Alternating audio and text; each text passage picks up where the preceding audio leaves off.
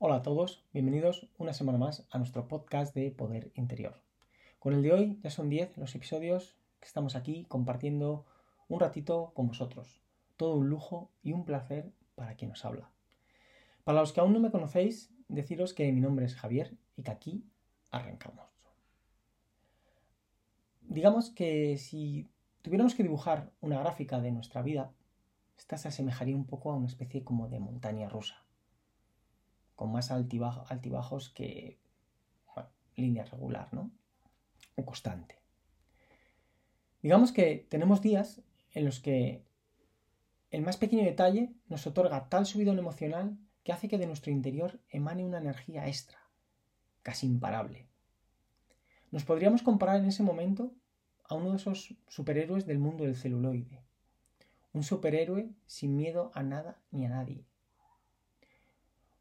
Un superhéroe con la suficiente dosis de confianza en uno mismo como para hacer frente y superar cualquier obstáculo que se cruce en el camino, por grande y complicado que sea. En ese momento somos imparables. Así nos vemos al mirarnos al espejo. Lo sentimos. Nos miramos a la cara que ese espejo refleja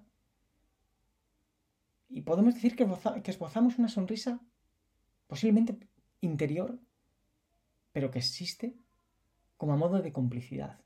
Es un algo así como el vamos de Rafa Nadal para tumbar a sus rivales. ¿no? Es una vitalidad que rebosa, que se nota en todos y en cada uno de los detalles que hacemos, desde el buenos días que damos hasta nuestra manera de interactuar con familiares, amigos, compañeros de trabajo. Da igual la situación del, momento, del día. Pero por desgracia, no siempre nos ponemos el disfraz de superhéroe. De hecho, renunciamos a ejercer ese papel, a veces con demasiada prontitud, sin ni siquiera haber leído el guion que nos presenta la película de nuestro día a día. Y entonces, con el primer inconveniente, por pequeño que sea, nuestra montaña rusa se torna en un descenso sin frenos, que no podemos manejar y que puede hacernos descarrilar, renunciando a nuestro camino. Así que hemos elegido para conquistar nuestro objetivo. Resulta que el primer revés hace que ahora nuestro objetivo ya no nos parezca tan bueno, aunque lo habíamos elegido nosotros. Ni siquiera tan sencillo de conseguir como nos imaginábamos. El espejo mágico ya no hace que nos veamos como Spider-Man, Capitán América, Superman, Superwoman, Thor, Iron Man o Capitana Marvel. O el superhéroe que cada uno quiera. Todo lo contrario.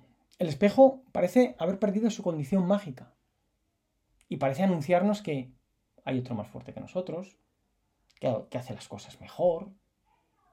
Nos dice que quién creemos que somos para pensar que íbamos a conseguir eso que pretendíamos. O nos lanza un hay otro más guapo y más hermoso que nosotros, ¿no?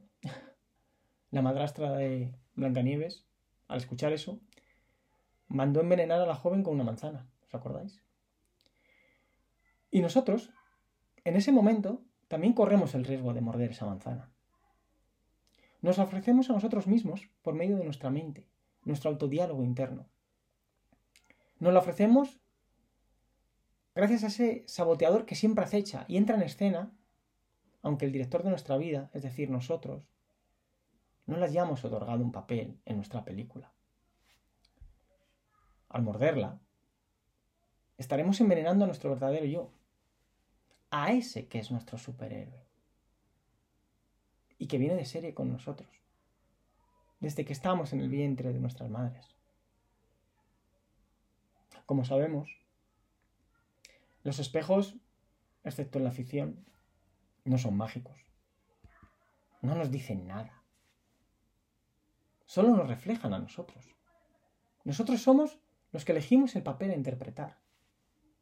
El de superhéroe imparable dispuesto a crecer hasta merecerlo, o el de el que acepta morder la manzana envenenada para quedarse en su zona de confort, o autolimitarse.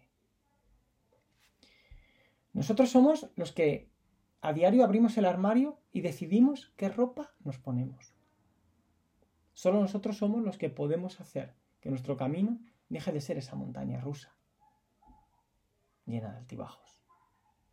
Para eso, solo debemos cuidar ese camino, trabajar y crecer para que esos altibajos se reduzcan, para que nuestro transitar sea cada día mejor, aun sabiendo que nada más abrir la puerta de casa, miles de, miles de cosas podrán pasar, podrán ocurrir, y que no las podremos controlar todas. ¿Por qué? Porque no dependerán de nosotros. Esas situaciones serán en muchos casos contrarias a nuestros intereses, posiblemente en la mayoría de las ocasiones. Y nos provocarán estados emocionales que no nos ayudarán a mostrar todo nuestro potencial en su máximo esplendor. Ese estado emocional que se ha desbordado ante eso que ha ocurrido y que no estamos controlando, no ayudará a que nuestro talento brille todo lo que puede brillar. Por lo tanto, nuestro rendimiento nunca será el deseado, porque acordáis, la ecuación, rendimiento igual a talento por estado emocional. Por eso, cuando llega la hora de elegir entre morder la manzana o mantenernos dentro del traje de Iron Man, solo nosotros tenemos el poder de decidir qué queremos hacer. No se trata de, permitirme la expresión, batirnos en duelo con todo aquel que se cruza en nuestro camino o con todo aquello que nos sucede, sino se trata de aceptar lo que el mundo nos acaba de lanzar, de aceptar la situación y de empezar a gestionarla, enfocando nuestra atención en aquello que va a provocar un cambio emocional en nosotros y que mejorará nuestro autodiálogo interno, ¿vale? Todo eso hará que empiece a germinar un estado emocional nuevo en nosotros, al mejorar ese autodiálogo interior. Un estado emocional que nos reconducirá de nuevo y nos impulsará interiormente, afectando así positivamente a nuestro rendimiento, lógicamente. Eh, sería como decir, mordí la manzana, veo lo que este bocado me ha provocado y recurro a mi superhéroe, es decir, a mi verdadero yo, para arreglar mi mundo, para cambiar mi estado emocional, enfocándome para buscar otra realidad, otra verdad que a mí me impulse hacia mi camino en lugar de apartarme de él. ¿En quién me he convertido? ¿A qué he renunciado? ¿Cómo me siento ahora? ¿Qué haría nuestro superhéroe en esta ocasión? ¿Qué valores usaría él para cambiar la situación? ¿Con cuál de esos valores te identificas? ¿Qué harías tú abrazado a ese valor? ¿Qué sería diferente entonces? ¿De qué te sentirías orgulloso? La lista de preguntas retadoras que podríamos hacer sería interminable, pues las cuestiones surgirían solas después de cada respuesta que diéramos. Por eso, cuando fijamos un objetivo a conseguir, este debe ser lo suficientemente retador de manera que su luz sea tan potente que no pueda apagarse con el primer obstáculo que se cruza en nuestro camino hacia él. Por este motivo, lo ideal es fijar ese objetivo cuando nuestro estado emocional nos haga pasear por la calle con el traje de nuestro superhéroe puesto. Es decir, cuando vayamos vestidos de Iron Man y no cuando estemos con el diálogo interno dirigido por el sabotador, es decir, por la manzana de la madrastra de Blancanieves. ¿Cómo puedo generar, cómo puedo provocar ese estado emocional? Os podéis preguntar si no me encuentro bien en ese momento. Lo primero que debemos hacer es estar en movimiento. Sí, sí. Mejor de pie y en movimiento que sentado y parado. Eh, debo mm, mejor llevar a cabo una actividad que nos guste. Sí. Eh, después de hacer una actividad que nos gusta, que es lo que podemos llamar nuestro momento KitKat del día, ahí estaré en situación de cambiar mi estado emocional. Después de correr, después de ir al gimnasio, después de jugar un partido de fútbol, al que le gusta el fútbol, como en mi caso. Después de escuchar mi música favorita, de esa canción que te toca la fibra. Ahí, en ese momento, ¿estaré en condiciones de provocar ese nuevo estado emocional? ¿Estaré en disposición de vestirme como Iron Man? ¿Estaré en disposición de dar una patada a la, manzana, podrida? ¿Y estaré listo para sellar, fijar mi objetivo? Recordad que todo objetivo debe ir ligado a una fecha. Pues un objetivo es un sueño más una fecha. Si no hay fecha, solo será un deseo. Un deseo que al final es algo que, bueno, si lo alcanzas bien, pero si no, tampoco te preocupa mucho. Al llevar ligada una fecha, ese sueño, nos estará motivando, nos estará poniendo en marcha, empujándonos para conquistar el objetivo. Nos estará retando para salir de nuestra zona de confort, solo por el hecho de llevar esa fecha. Recordad, sin fecha, el objetivo será una expectativa, un deseo, que no nos provocará lo que acabamos de decir.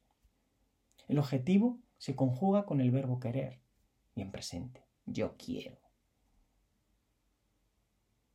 La expectativa se conjuga con el verbo gustar y en condicional. Me gustaría. O verbos de ese estilo. Desearía. No estaría mal. Esas son expectativas. Eso no nos reta. El objetivo que elijamos debe ser específico, medible,